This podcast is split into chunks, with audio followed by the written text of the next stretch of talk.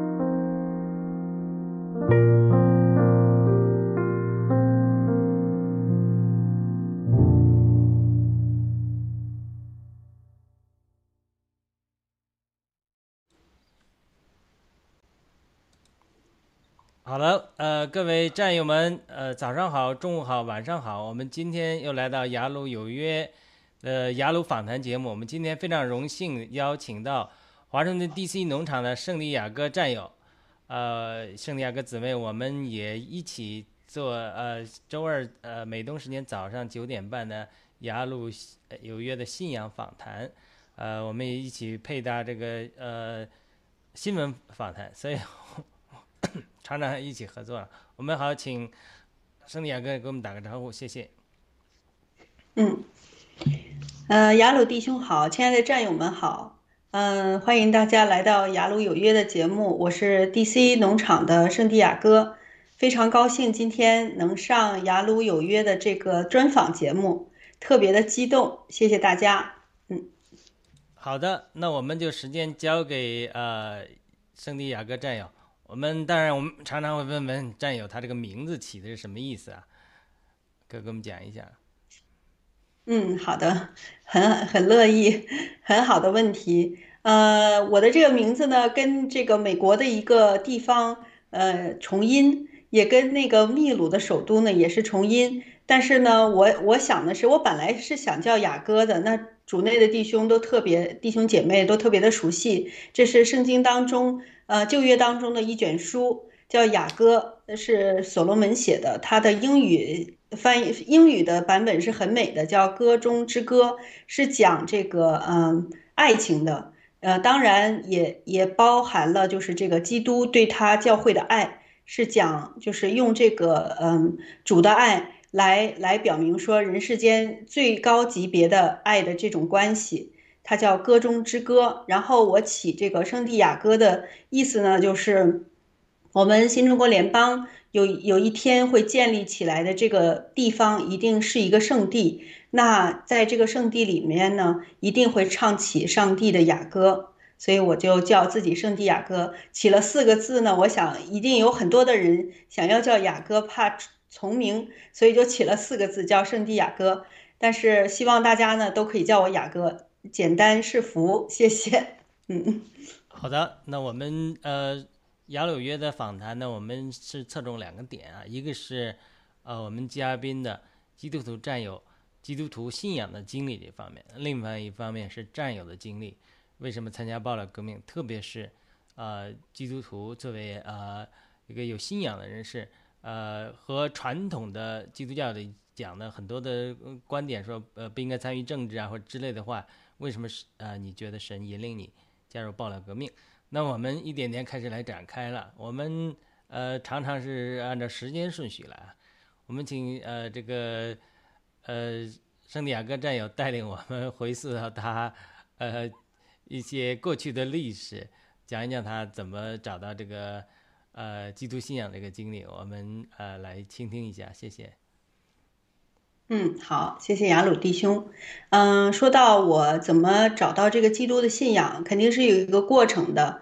就是我呢是在国内的时候没有接触过，就是基督的信仰，但是听说过。我在国内呢，基本就是学英语的专业，为了这个考试的需求，他有一门课呢叫英美文学。所以要读一些个就是过去的他们的文章，但是不知道他们的这个想法是什么。那老师呢就建议我们说啊，他们他们有他们的信仰，他们是以这个基督教为信仰的。那大家呢要粗浅的过一遍，到底是这个这个上帝是是怎么样的，来帮助你们去理解嗯他们的作品。啊，这样才能得到一个比较好的分数。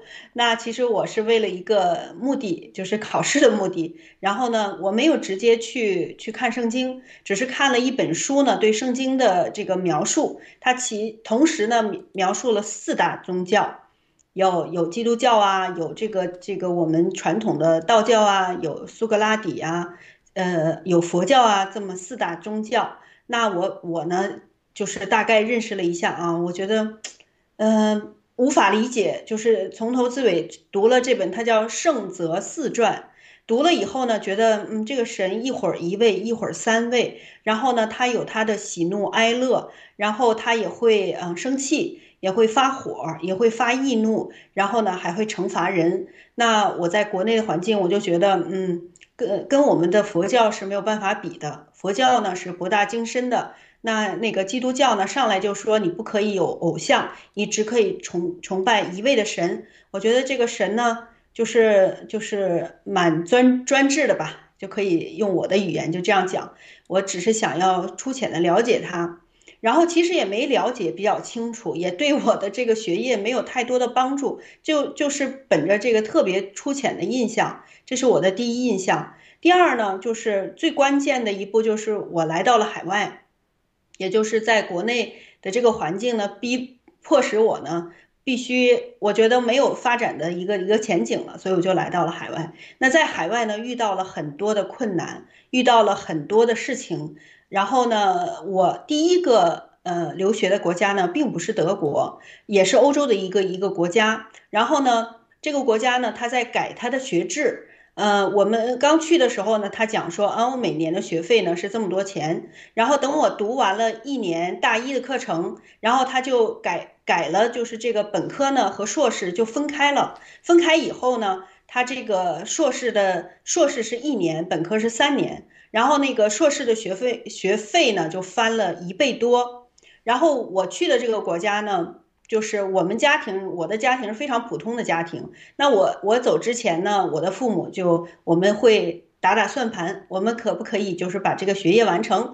那我自己呢，做一些非常简单的，就是说工作吧，嗯，可以解决一小部分。那我的父母还是要靠他们。那非常普通的家庭，当这个学费翻了一倍以后呢，那他们就是我们整个这个小小的三人三个人口的家庭呢，就没有办法承担我的学业可以完成了。而且在我这个学业呃当中，还要求说最后一年的呃最后一年的这个学业呢，必须要到别的国家去做交换学生。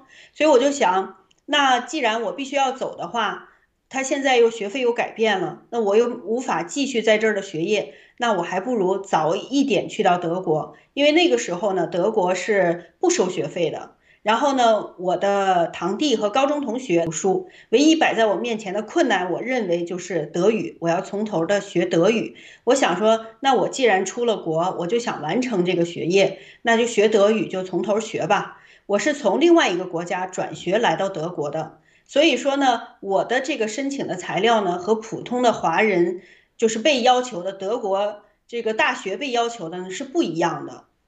我们有一个非常关键的这个材料呢，叫 RPS。那来德国的所有的这个华人大学生都非常清楚 RPS 是个什么东西，它是专给华人设立的一个文件。也就是说，每一个来想要来到德国读大学的这个华人，无论你在国内是什么样的一个学历，你都要到这个德国政府指定的在中国的一个办事处来去做一个面试。除了签证以外，要要就是相关专业做面试。比如说你是学机械的，那么机械的一个。就是这个问讯官就会向你问讯机械的最基本的这个内容，然后呢决定说，哎，你这个学历呢是真实的，然后给了你这张纸叫 RPS，你才可以去签证，然后进一步才可以到德国来读书。因为我那个时候是到了呃欧洲的另外一个国家，所以我要想转学来到德国呢，我是没有这个这个 RPS 的。如果我想得到这个 RPS 呢，我就必须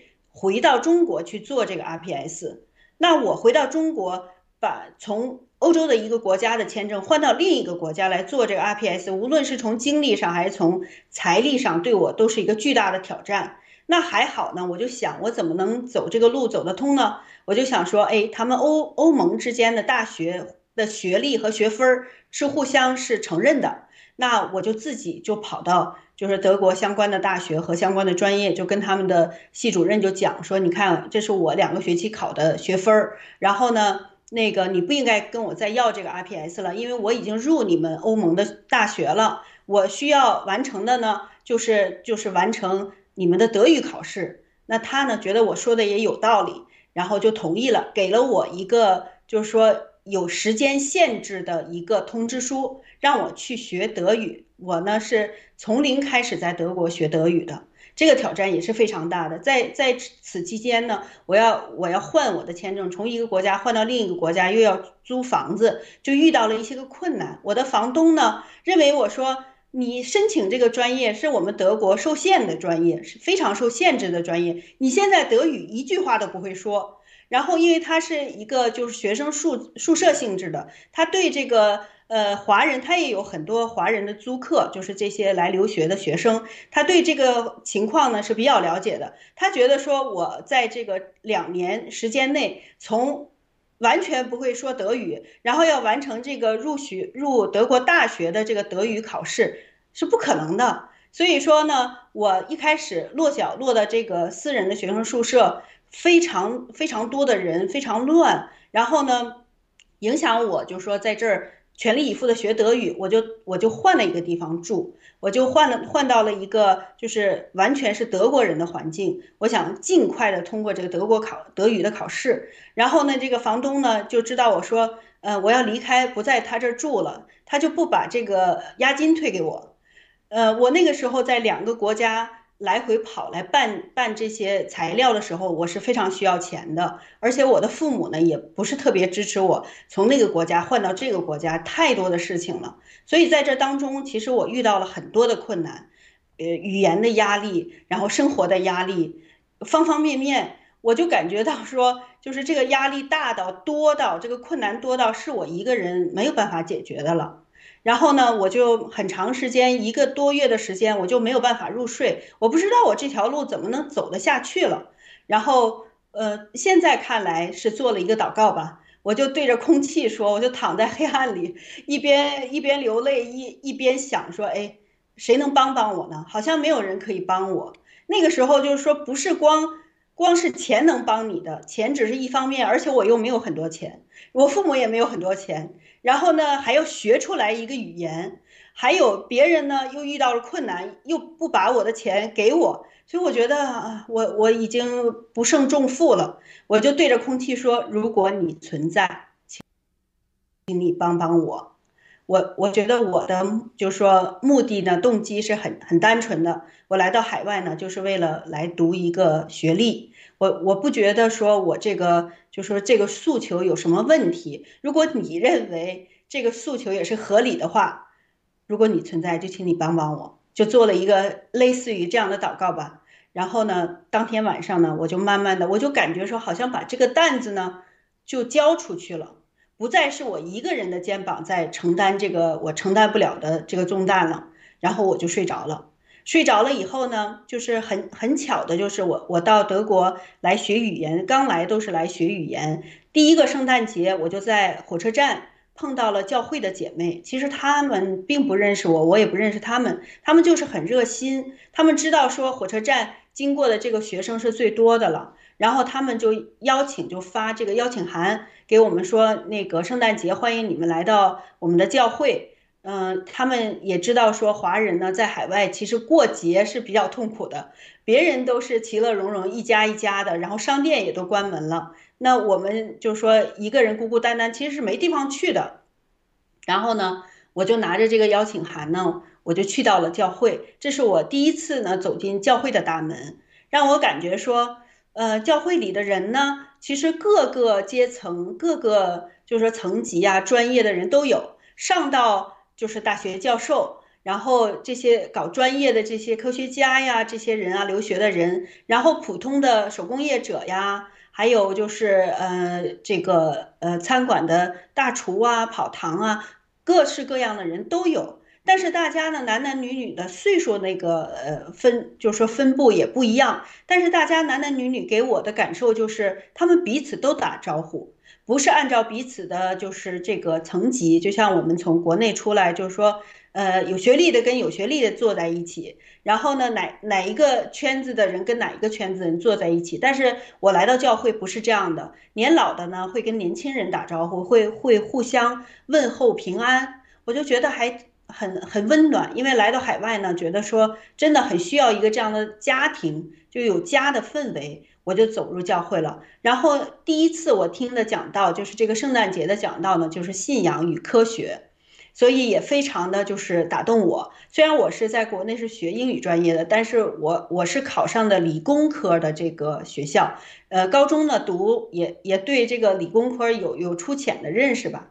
然后就觉得他讲的蛮有道理的。他就讲说，这个基督的信仰和这个科学呢是不冲突的。这个上帝呢是创造世世界的主，然后我们的科学家呢是发现这个世界的。这些人来研究这个已经存在的这些规律和过程和手段，并且加以应用，我觉得这个特别有道理。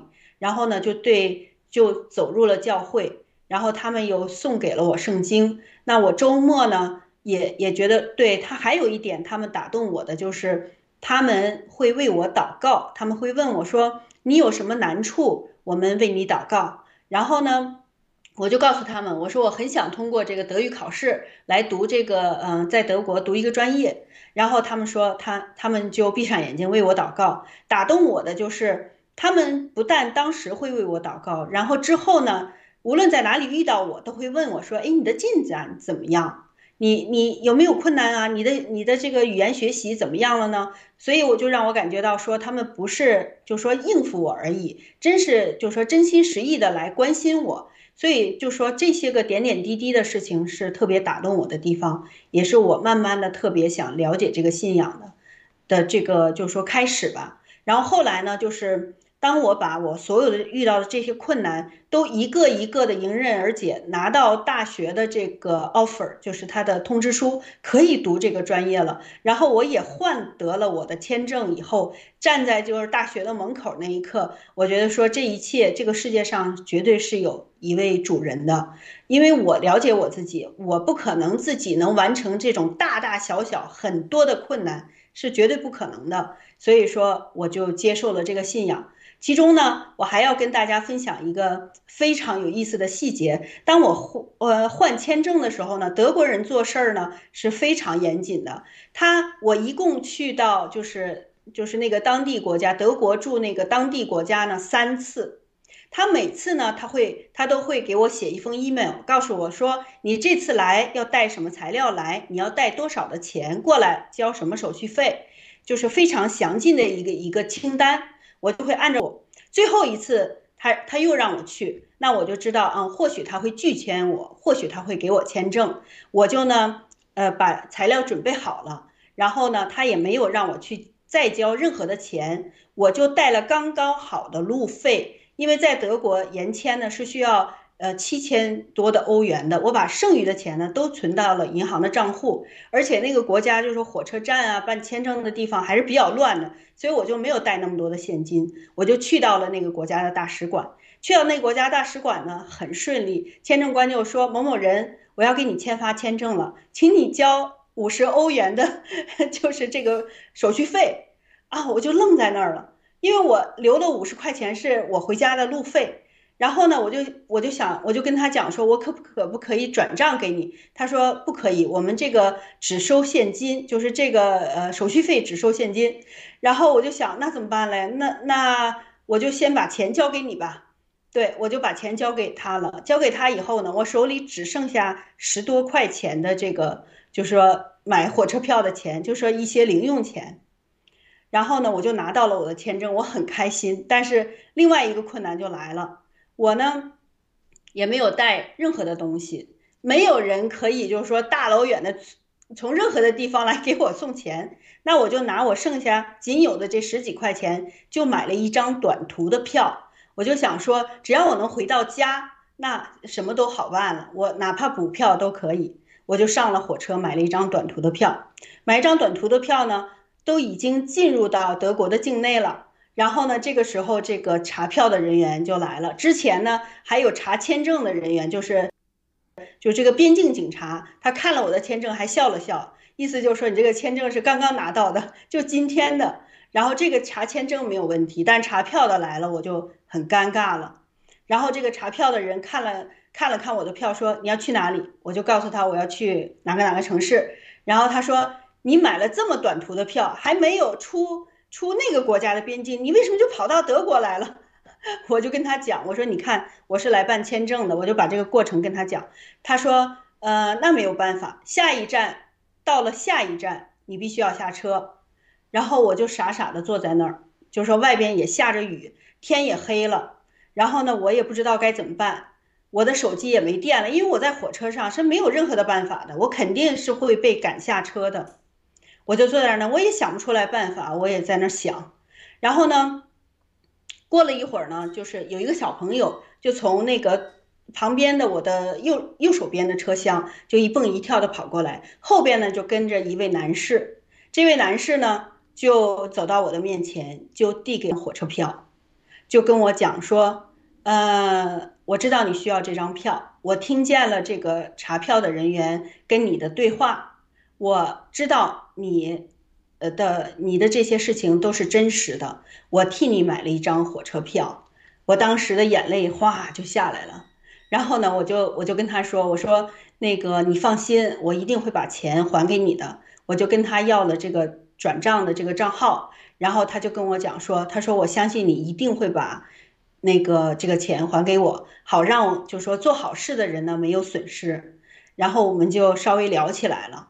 然后呢，我才知道他并不想要去我去的那个目的地，他是绕一圈路过这个城市，要去到另外一个城市，就是非常非常的巧。所以呢，就是这些点点滴滴的细节加总在一起，让我知道说这个世界是有神的，不是我们小小的人可以把所有的我们自以为是那么能干的事情都可以完成的。所以这个就是基本上我信主的过程吧，前前后后的。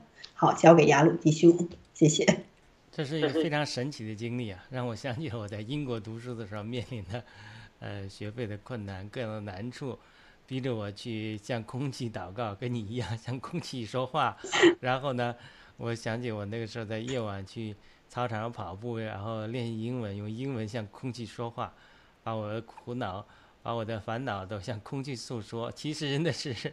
是神的圣灵在感动我们，但是我们又不认识神，所以那种呃呃非常真实的过程啊。那后来在德国的学业进展，以及呃怎么后来就呃这个后来在德国成家了是吧？你说这段呃经历也可以给我们讲一讲，也是蛮有趣的。嗯，好的，就是在德国呢，那一如既往，我呢入了大学，德国就说学业还是蛮重的，我是半工半读。那我在国内呢，其实也已经有就是说比较短暂的工作经验了，然后呢，到了就是说呃适婚的年龄了，其实教会里边就是对这个婚姻呢，或者说家庭呢，或者是两性关系呢，其实是非常看重的。那我就开始想我这个对婚姻的这个态度。其实我一开始在出国之前。呃，就说我的原生家庭就是一个吵吵闹闹的家庭，我我对婚姻没有什么太大的好感，我甚至想说，我想就说独身一个人一生。后来呢，来到海外这么多年，在跟教会接触，有了这个信仰之后，我我才感受到说，哎，我现在年轻好像还好吧，但是如果说我岁数比较渐长了以后。呃，也也受这个呃教会里边的这个牧者给我们的这些培训吧，他就说，你可以想象一下，如果你生病的时候，或者你四五十岁的时候，你一直这样一个人出来进去的过这样的生活，你能不能接受？后来我一想说，好像我过不了这样的生活，我觉得这样的生活不适合我，所以呢，我就跟神祷告，求神呢赐给我一位合适的弟兄，让我可以走入婚姻。那其实我的岁数呢，走入婚姻之前已经蛮大的了，已经三十多岁了。然后呢，就是我们教会的一个姐妹就介绍了一个，就是一个男生给给我认识。那当时呢，这个男生呢，他呢并不信主，但是他呢就是说学习很好，就是很自律的一个人。我们这个教会的姐妹呢，既是我的同学，也是我现在的先生的同学。然后呢，因为我先生呢，他很自律。他他虽然呢，就是说家庭呢，他是农村出来的孩子，但是他呢，就是说日出而作，日落而息，他要做什么，他会非常认真的去做，执行力非常强，所以呢，他就很快呢就读完了这个其实两个方向合一的专业，然后呢，就是他我们这个就是这个专业呢是平均十一个学期德国人可以读完，然后他就读了六个学期就毕业了，所以呢。我们教会的这个姊妹呢，既认识他，也认识我。我是后来来到这个专业的，所以就介绍我们两个认识。不光是这个教会的姐妹，另外还有两个女孩，这三个女孩就同时帮我介绍这个这个男生。然后我就觉得说，哎，这三个女孩都是挺稳重的女孩，那她们如果介绍的人应该不差吧？至少呢，我应该就是说去认识认识这个人，哪怕呢就是向他讨教一些学习的经验，也是挺必要的。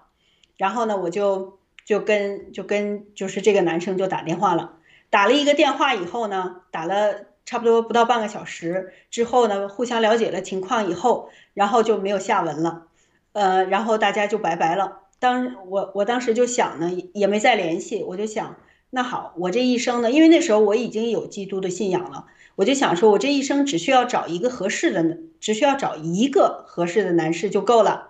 那那百分之九十九呢都会不合适，那这个不合适呢非常正常，然后就放下了。放下以后呢，一个很很机缘巧合的事儿吧，我在那个当地国家，因为我读了两个学期，也认识一些个华人，有个好朋友。这个女孩呢学习很好，是学法律的。她她呢读完了，她没有辗转到其他国家，她毕业了，她就她就回到中国了。她回去之前呢就跟我讲说。我只有两个目标，第一呢就是挣大钱，第二呢就是找到一个合适的人。然后五年过去了，快要过过节的时候，过过那个国庆节，然后呢我就看他发的朋友圈，我看他到处，他很喜欢去旅游，然后去旅游还是一个人，拍了很多的照片。我说你怎么回去这么多年了，怎么还是一个人？你不是就说要挣大钱，要找找合适的人，怎么还没有找到合适的人？我就问他说你想找什么样的人？他说我想找一个这个属相的。然后理工科的男生，这个星座的，那当时就是介绍我认识的这个男生呢，就问我说：“某某人，你是什么什么呃星座？”我就告诉他我这个星座。你是什么呃属相？我就告诉他我这个属相。你是什么专业？我说我学英语专业的。然后他就后来，我现在我们两个已经成为夫妻了，他才跟我讲说，没有一条合适的。呃，你这个属相是非常就是说随便的属相。你哦，你这个星座是比较比较呃随便的星座，你这个专业是容易很随便的专业，然后呢什么都不合适，你的生辰八字也不合适，就是说生日也不合适，所以我就跟你没有下文了。那我这个女士的好朋友呢，我看她看的这三个点呢，跟这个男生是一模一样的，所以我就想说，哎，要不然我介绍他俩认识，他俩这个这个点非常的吻合啊，属相啊、星座呀、生日啊，看的点啊都这么合，又是我的好朋友这个女孩，那我干脆介绍他俩认识得了。我就给这个男生打了一个电话，我就说某某人，你还记得我吗？就是过了几个月以后，他说记得呀。我说我有个事情想跟你说，我我想给你介绍一个女朋友。然后呢，这个男生就说你想干什么？我说我不想干什么，我说我只想给你介绍一个女朋友。然后他就说，呃，我现在已经有女朋友了。我说你还挺快的。我说那那好吧，就是我我我希望你跟你现在女朋友好好相处。然后这个事情就又放下了。放下了以后呢，过了差不多三个星期左右的时间，那这个男生就给我打电话说某某人，我要去到你那个城市，因为我一直都在那个城市读大学，还没有毕业。他就也要回到这个城市，说那个我要去看其他的我的朋友，我要谢谢你，谢谢你帮我介绍女朋友。我说不用谢，你不用这么客气，我也没给你介绍成，你不是有有女朋友，有有现在的女朋友了吗？然后他就说，我跟我的女朋友分手了。我说你够快的，就是就是找的也挺快的，分的也挺快的，那。我就说那好吧，我就还为你介绍我这个好朋友吧，因为我确实觉得他们俩很挺合适的。那当然，我这个女朋友也说，那你们两个都在德国，你为什么不找他呢？我说人家不找我，不是我不找他。然后呢，我说好吧，我还我还介绍我这个女朋友给你认识。如果如果就是呃，我现在的先生他如果不答应说好吧，那那你就介绍女朋友给我吧，我是不会去吃这顿饭的。但是我没有想到呢，其实他呢经历过这么多的挫折，他就觉得说，哎，这个女生不太一样，我拒绝了她，他居然还能想到说帮我介绍女朋友给我，所以说他就很想来见见我这个人什么样。然后呢，以至于说那个我听说你你是信教的，他说他说我听说你是信教的是吧？我说是的。然后他就说你们这个信的这个教到底是怎么回事儿？我就跟他大体介绍了一下，然后呢，因为就是说我我现在的先生就是他呢做事情他也是理工直男，所以他找女朋友呢也是这样的，就像做项目一样，他把他自己能试的所有的途径他全试了一遍，算命也好啊，非常认真的把他的这个卡 d 的，就是这个日期安排好，我过什么节见多少人，谁能帮我介绍，怎么来做这个项目，一步一步的他。出出于人的角度，他都完全去试过一遍，然后呢，也受到了挫折，别人也拒绝他，也也也否定他，然后呢，他觉得说没有出路了，然后他就问我说：“那个你们女女女生都怎么回事儿？”我说：“你要是想要了解女生怎么回事的话，你就了解，就说造男造女的这个上帝，你就知道女生是怎么回事了。”然后呢？因为他已经算命也算了，所有的人能走的道路都都走到了尽头，找不到答案和出路。然后他就想，那不妨我来试一试我介绍的这位耶稣基督。所以我就给了他一本圣经，当然他也问很多的问题，我也把呃就是合适的牧师也介绍给他。他很快就去找到了这位牧师，就跟他聊他自己个人的事情。然后呢，他也很快的把圣经读了一遍，然后他就。他根据他的经历，经历过这么多的挫折，然后他就认定说，哎，这个主也是他要找的这个上帝。然后呢，我想跟大家分享的一个非常有意思的一个点就是，我们两个都非常喜欢《路德记》这一卷书。然后呢，我呢在教会里边听了德国牧师讲到《路德记》，我就不停的流眼泪，因为我那时候还是单身，我在想说。这个世界上哪有波阿斯这样的男人？根本就没有。我到哪里去找波阿斯？然后呢，我就说现在的老公呢，他也非常喜欢《路德记》。他呢，他是呃坐着火车，因为我们那个时候刚认识，是在两个城市。他在另外一个城市上班，周末呢我们见面。他就坐着火车来见我，在火车上他就读这个圣经，从从旧约一个字一个字一直读到新月。他在火车上读这个路德记，一边读一边哭，一边读一边流泪。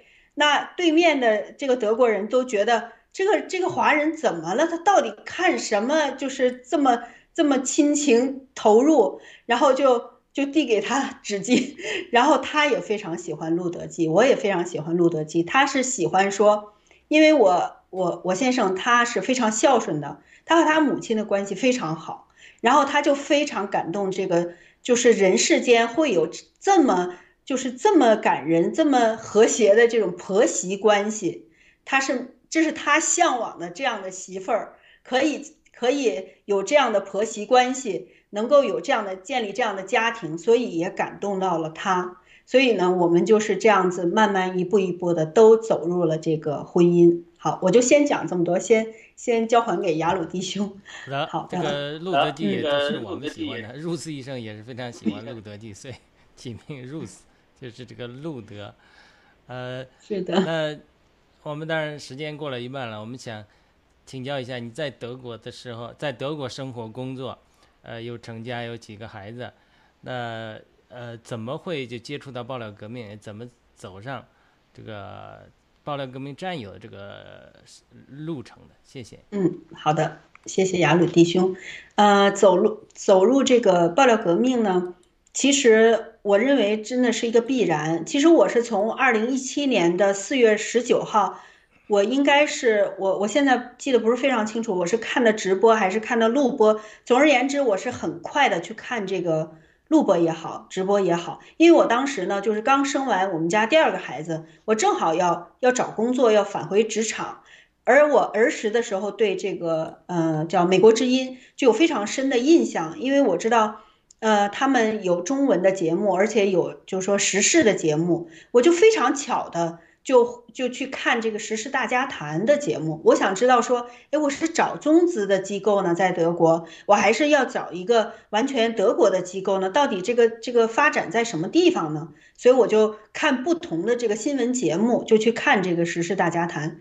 然后呢，时事大家谈就为郭文贵先生做广告。然后就说是三个小时的访谈，就是这个机缘巧合，我就看了四幺九这个对郭文贵先生这个访谈。其实真的是，如果郭文贵先生这个访谈如果不断播的话，那三个小时的节目肯定很快快速的就看过一遍，也没有太多的印象。其实我在国内的时候也不是特别关心政治，那来到海外呢，呃，会看一些新闻，但是也没有说特别的关心政治。当然我们。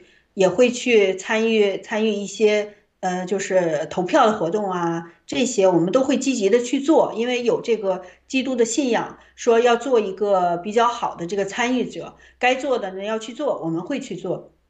然后呢，就认识了这个郭文贵先生。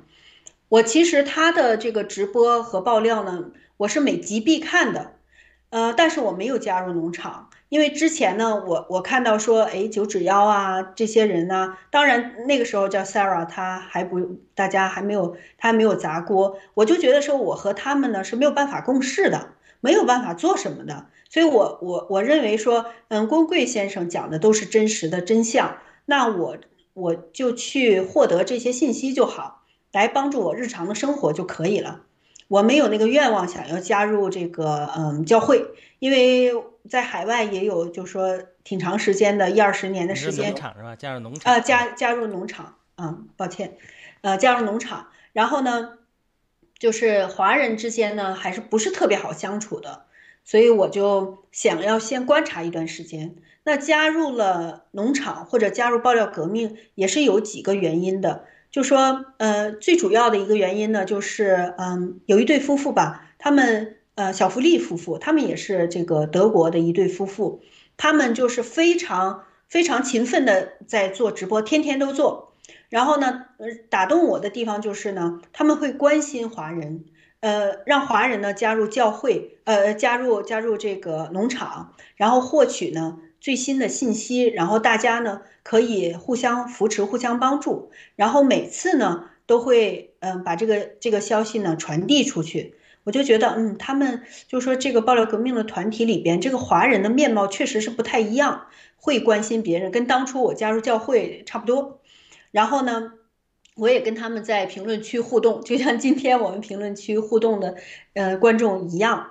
然后呢，这个小福利呢就叫我的名字，说那个雅哥，我要给你打电话，你来，你来跟我一起做节目吧。其实我我那时候。好像还没有加入农场，就是就是这样的一些个点吧，一些个契机，再加上这个病毒这件事情，我就觉得说，我我当初离开了中共国，我认为说我惹不起你们，我还是躲得起的，我拼尽了所有的全力，我终于可你可以跟你们跟你们没有任何的瓜葛了，以靠我自己的力量和双手靠。靠我的勤劳来来，就说找到一个相对公平的地方，可以过一份安静的生活。当然，去灭共从来没想过。当然，我是非常知道这个中共的邪恶的。然后呢，通过这个疫，就是说这个病毒这件事儿，让我深切的感受到，说我没有没有地方可以逃了。这个世界上没有一块地方是完全可以安身立命的地方。我必须要站出来。就说拿出我现在所仅有的这个呃方便也好，这个呃条件也好，能力也好，我必须要跟他们就说作战，因为当然也也就是说爆料革命的这个思想，其实跟基督的信仰是不谋而合的。那基督的信仰，呃，我们读圣经，我读圣经，就说不停的围绕在我脑子里的一句话，就是上帝向你们索要的是什么呢？无非就是行公义、好怜悯，与你的神同行。所以说这些事情，就是说加在一起，让我觉得我必须要站出来做点什么。我不能把这个这个，就是说这个包袱和这场，就是说打这场仗的这个机会，就是说交给我的孩子去做。我我觉得我我没有办法向他们交代。所以说，啊，谢谢。嗯，好的，呃，我继续讲哈，呃，那个就是就是出于这些原因吧，就是这个病毒的原因是一个很大的原因，再加上就是这个我们这个华人的这些面貌，让我觉得说这是一个机会，一个我可以做什么，相对于其他的团体是我可以加入的，所以我就加入了农场，加入了爆料革命，谢谢。嗯，呃，那那我们要加入到革命，常常很多人有这个经历，就是要 对环境有点回应，突破恐惧，以及呃突破一些观念上的限制，特别是在很多华人教会里，或者教会的传统的教导里讲到，呃，基督徒不应该参与政治，或者政治是世俗的事情，我们应该追求属灵、属天的果。我不知道你在呃参与暴力革命呃的初期有没有经历这种挣扎，或者说。呃，讨论，跟跟分享一下你的这个心理路程，或者对这个这些的观点嘛？嗯，其实，嗯，它是一个就是必然的过程，就是就像雅鲁弟兄说的，这个教会，呃，告诉我们的，呃，不要谈论政治，呃，要关关心就是说属天的事情，而现在就是这个征战，这个战争。疫呃病毒战、生物战已经打到了眼前了，你不打也得打，所以说你必须在这个事情上有一个判断，你到底是呃出去工作呢，让孩子也出去呢，还是要你改换方式？就像圣经里的话，其实是贯彻在，我觉得是贯彻在我们生活里的每一个细节的。圣经里圣经里边说的很清楚，如果灾难来了的话，你们要躲避灾难，而不是视而不见。这是我，我就说印象非常深刻，应该是旧约里边的。如果你们在田地里，你们都不要回家去拿东西；你在房上，你不要下来。意思就是上帝要告诉我们说的，就是你要保全你的生命是第一位的。那现在保全生命、保全健康是第一位的，其他的事情都要往后放。所以等于说，现在这个征战呢，就到了一个你必须要做出选择、必须要做出抉择的这一点上。所以也因着这一点呢，就让我觉得说。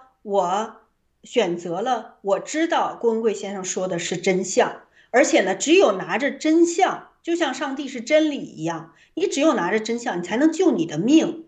你如果拿着一个虚假的，或者说，呃自欺欺人的，或者是这种鸵鸟的这种做法，或者是我们自己想要一厢情愿的想要的这种生活方式，是没有办法救自己的。不管你喜欢还是不喜欢，灾难已经来了，一定要选择一个对的方法来救自己，救自己的家人。所以，就通过这一点，让我对教会的这个教导，呃，一直以来就是以前呢会有一些觉得不是特别合适，但是在这一点上呢，就必须做出抉择了。所以说，我呢就就感觉到说，虽然我那个时候还在教会里边，但是非常的孤独，没有任何的，就是说弟兄姐妹。没有任何的渠道可以一起分享、一起讨论的，而这个事情呢，你又必须要把它选择对了，所以我就选择说，哎，我选择去听这个真相。虽然这个真相呢，不像这个啊，有疫苗啊，有什么呀，你们可以很快的去解决这个问题呀，可以就像德国的媒体一样，可以打了疫苗就可以恢复你的生活状态呀，可以去旅游啊。你你可以什么都不用再担忧啊，所以说这个事情使得我说我必须要就说走入爆料革命，要重新来思考说这个教会对我们教导这个，就说不关心政治这一点，在这一点上就等于说破产了。我们必须要关心政治，这跟就说跟上帝的这个教导是是不一致的，所以也是这个原因吧。好，亚路弟兄，嗯。那好的，那你参与爆料革命之后，呃，在各个农场做义工，那你呃，那也有信仰方面的背景，那你对中新中国联邦未来的这个期许是什么呀？或这个展望是什么样？当然，我们常常讲，前提到这个说法，这个灭共它是宗教，它是它是一个宗教，但是信仰是建设这个新中国联邦。对于未来建设怎么样的新中国联邦，你有没有什么呃想法？嗯。好的，谢谢阿鲁弟兄。嗯，我觉得，嗯，我就分享我个人的就是这个经历吧。我感觉我们大家就说每个华人现在都能感受得到，呃，国内，呃，也包括我们在海外的华人吧。如果说你没有打疫苗的话，你你可以就是说保守自己到现在的话，一定是有一个信仰的。而就说国内现在。就说乱到这种程度，就人这种互害的模式可以到这种程度，那肯定是人出了问题。无论在我看来，无论你建立哪哪一种的这个体制，还是嗯法律制度，各种各样的这个这个社会体系吧，你必须要改变人。如果不把每一个人把他就说修整好好了，人心改变了的话，你去。照搬或者说弄什么样的一种民主的体制？我们现在也看见，就是说德国也乱成这个样子了，美国也乱成这个样子了。家庭和就是说所有的这个最基本的社会的单元，这个两性之间，还有家庭，还有孩子，就是最基本的这个社会元素和细胞都被破坏了，都是一种无序的状态，跟就是上帝来祝福人类的这个做法是完全背逆的。所以，如果这种状态底下是没有办法，任何的一种政治体制是救不了任何一个国家的。就是今天的这个德国变成这个样子，美国的影响力越来越小。他们之所以可以被蓝金黄，还是因为他们丢失了自己的基督的信仰，丢失了这个磐石和他建国之本，他们才会去拥抱性，拥抱钱，拥抱名义。他忘掉了当初爱他的主，所以说就会被金钱和这些世上的东西所买断。所以，如果新中国联邦就是就像郭文贵先生倡导的，他倡导的是正道主义。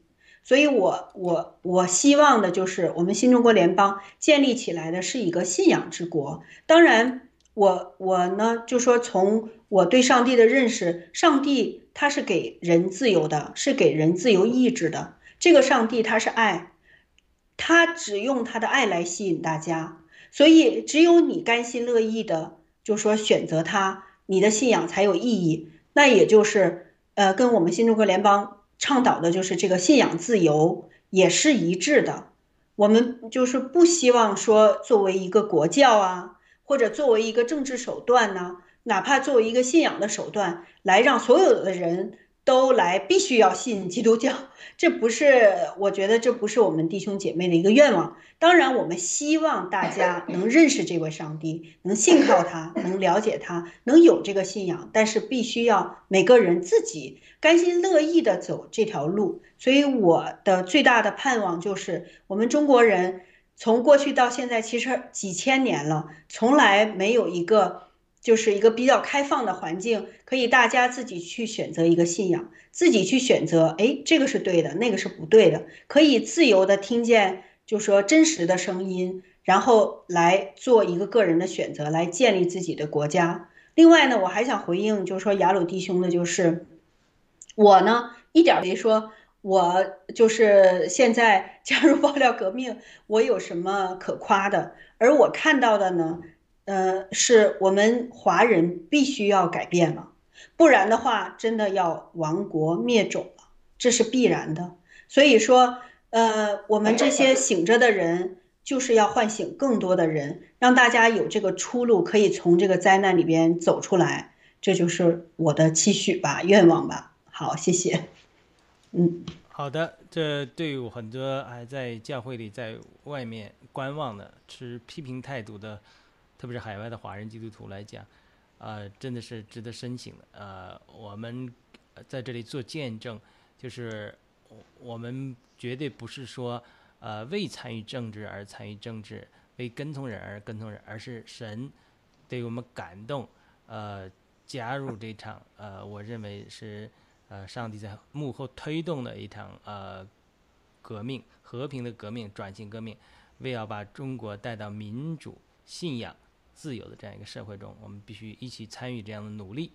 那在问到这个你喜欢的经文的时候，你提到以西结书三十三章十一节，大概说你要对他们说：“主耶和华说，我指着我的生存启启示，我断不许恶人死亡，唯许悦恶人转离他的行径而活。以色列家，你们转离转离邪恶的行径嘛，何必死亡呢？”那我们请呃，你你对这个经文。的感受，为什么这是你喜欢的经文之一？谢谢。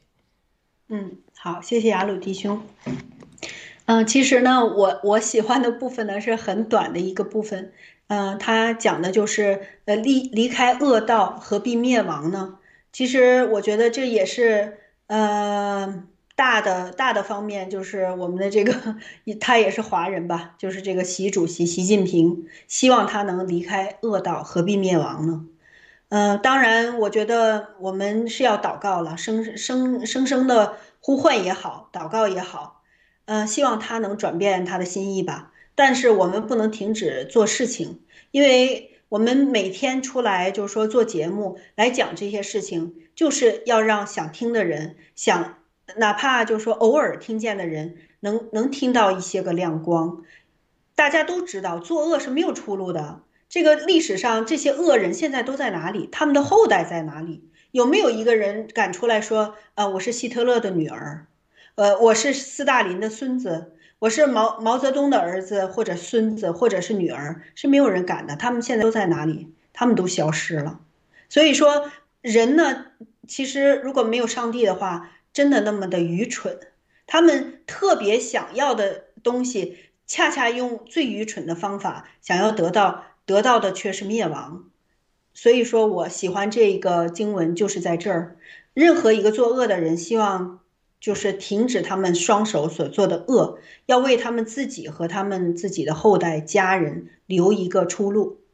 对，这是我我喜欢这个经文的点。好，谢谢。嗯，好的，你也提到诗篇七十三篇，呃，你有什么经历感动，也可以跟我们分享一下。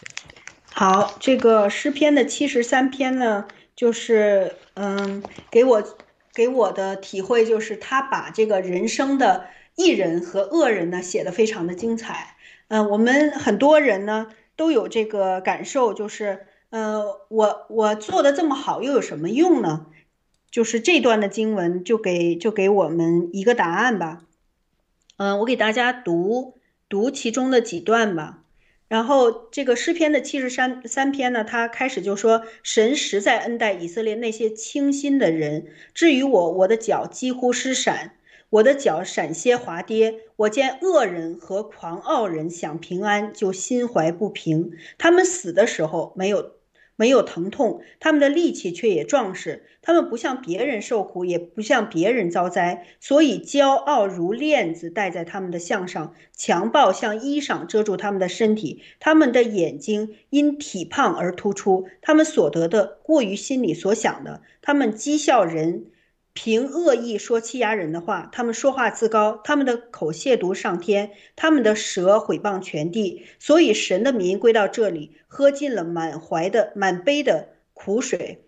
他们说：“神怎能晓得至高者岂有知识呢？”看呐，这就是恶人。他们既是常享安逸，财宝便加增。我实在突然洁净了我的心，突然洗手表明无辜，因为我终日遭灾难。没早晨受惩治。我若说我要这样讲，这就是以奸诈待你的粽子。我思索怎能明白这事？眼看时系为难。这这个就是整个，我觉得我们生活在这个世界上，确实是非常直白的这个场景，写的非常的诚实，就是这个样子的。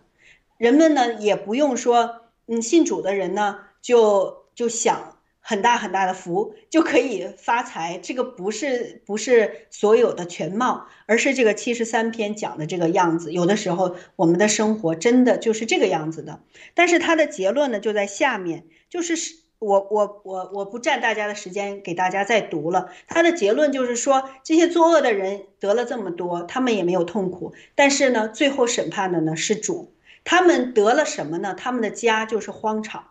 这就是我们眼睛能看见的这些恶人，他们建立的是什么？是什么都没有。所以这个这个上帝的主看他们也是一样的，他们就是等于说神醒了，就像看梦一样看他们，他们是什么都没有的，白白空跑了一场。对，这就是我喜欢这个七十三篇，我觉得写的太真实了，把所有的人生的这个百态都写进去了，开始和结论也都写得非常的清楚。对，这就是我喜欢的原因。谢谢。好的，那我们呃，也许是最后一个问题了。那刚才我们播放你的诗歌，你也呃，你能不能谈谈你对那个诗歌的感受？然后我们就请你替我们的战友们有一个祷告，我们再结束。好的，歌呢，我觉得他写的特别好，就像我们现在这个世界，嗯。我们大家其实走入爆料革命的战友都是看真相的战友，那大家都能感受到这个世界呢其实是吱吱嘎嘎，好像要一个大厦要坠落的样子。那不管怎么样呢，这个世界它还是在天赋的手里，它还是天赋世界。就像我们追随爆料革命的这些人，我们一定会有一个非常好的出路，也要呢，就是说因着这个知道真相。来帮助更多的人，来救更多的人，一起来到新中国联邦，来建立和走下去。好，谢谢。嗯，好的，那我们节目呃马上进入尾声了，我们不知道雅各战友可不可以给我们做一个呃所有的听众们和战友们呃和很多的基督徒还没有进入暴力革命的在观望的朋友们，能够做一个祝福的祷告。嗯，好，谢谢雅鲁弟兄。好的。嗯，好，我们一起祷告。亲爱的，我们在天上的父，嗯，谢谢你，嗯，与我们同在。谢谢你借着爆料革命，借着嗯盖特的平台，嗯，让我们做你孩子的我们这些弟兄姐妹们，可以传扬你的旨意，传扬你的祝福和传扬你与我们同在，传扬你的心意，你的爱，你在我们当中。嗯，孩子在在这里。嗯，为我们华人这个群体，为我们就是呃中国这个国家来献上祷告。嗯，感谢主没有撇弃我们，嗯，一直以来背逆你你的这一帮的人，你仍然的呃怜悯我们，你仍然的不离不弃，你仍然的用你的爱和救赎来吸引我们，来带领我们，来让我们有更多的人来来兴起。我们这样的人，嗯，跟随你来建立，呃，我们来建立国家，嗯，求主呢给这个，嗯，失去信心、世上的人、看不见光的人，求你，嗯，嗯，向他们彰显你的能力，让，嗯，这些人在向天呼求、向你呼求的人，可以看到你的光和你大能的膀臂就在他们的周围。嗯，虽然黑暗，嗯，遮住了他们的眼睛，嗯，就求你施行拯救，嗯，我一直嗯在不停的呃回想，在你是万邦和万国的主，你也是我们华人的主，那在天堂的里边一定有华人的座位，嗯，就求主你与我们同在，求求你兴起兴起我们华人。也嗯，兼顾我们的信心，让我们可以跟随你。我们在这里，嗯，在这个爆料革命的过程中，在嗯，现在这个嗯，呃，中国这片土地上出来的这和疫苗的这个现实面前，嗯，我们嗯，作为也作为华人，在你面前是没有任何的可夸的，唯有向你悔改，唯有向你祈求恩主的怜悯，唯有嗯，抓住你的手，唯有嗯。嗯，快跑，嗯，跟随你，才能找到我们的出路。求主帮助我们，嗯，感恩祷告祈求是奉主耶稣基督的名，阿门。阿门。呃，太好的祷告了。那各位的朋友们，呃，战友们，呃，特别是很多基督徒还在观望的，甚至反对的。我们要知道，在每一个时代，神做一件新事的时候，一个新的运动兴起的时候，往往都是泥沙俱下的。很多的时候都不是呃你看到的那么完美，而且呢，呃，作为一个世俗性的政治运动，那当然它呃呃有很多东西呃和我们想象还不一样，但这并不影响呃神在幕后推动。呃，我们要知道这个美好的目标就是产生一个民主自由呃信仰自由的一个新中国，这是非常非常值得鼓鼓舞的一个目标。那当在一个神的一个行动新的行动中的时候，一般的人，呃，有的人会勇敢的参与，不顾批评；有的人是观望，有的人是反对。所以呢，我们真的是呃，值得在带到主面前有些祷告。我自己祷告之后得到感动，明确的感动，这是出于神的暗中的推动。那很多的人呃，希望你带到祷告中求问神，呃，看看神对你们有没有这样的引领。当然，我们知道。呃，任何呃革命，它都是要付出代价，呃，但是呢，这为了中国这样美好的前途，是我们基督徒是应该勇敢付出这样的代价的。好的，呃，那这个我们的节目就呃到此呃进入尾声了。我们再次感谢圣地亚哥战友做客雅鲁有约，我们衷心呃祝福所有的战友们。我们呃感谢这个评论区的呃文影战友入字一生。呃，还有，呃，这个呃，这个战呃，另外的呃，传福音的人呃等呃，这个中原佛手、喜马拉雅 Reality 等战友的互动，我们谢谢您的收看，我们呃下次再会。好的，谢谢雅鲁弟兄的邀请，谢谢，非常荣幸。好的。好，再见，战友。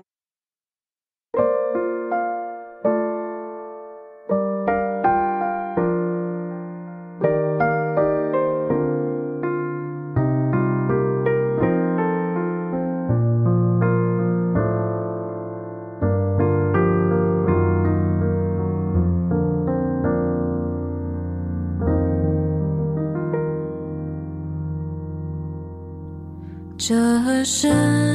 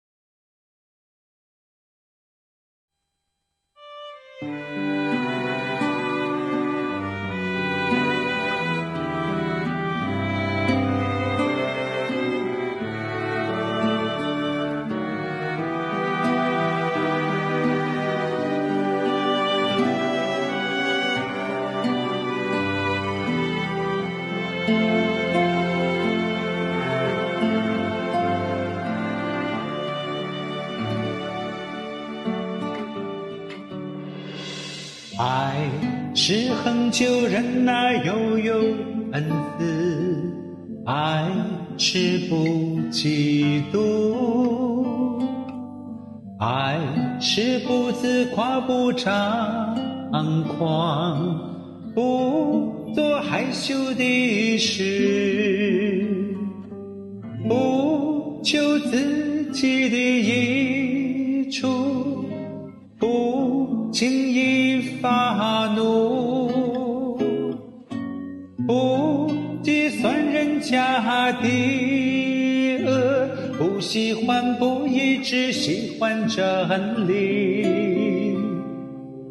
凡事包容，凡事相信，凡事盼望。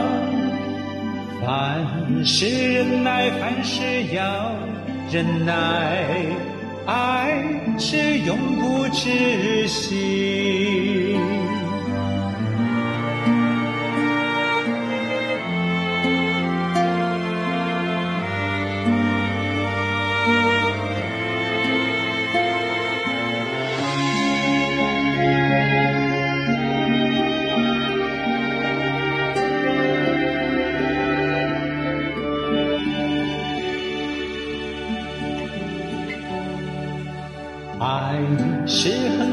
恒久忍耐，又有恩慈；爱是不嫉妒；爱是不自夸，不张狂，不做害羞的事，不求自己的益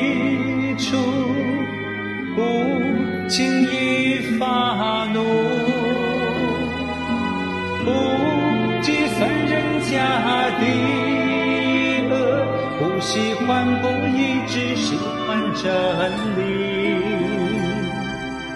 凡事包容，凡事相信，凡事盼望，凡事忍耐，凡事要忍耐，爱是永不止息。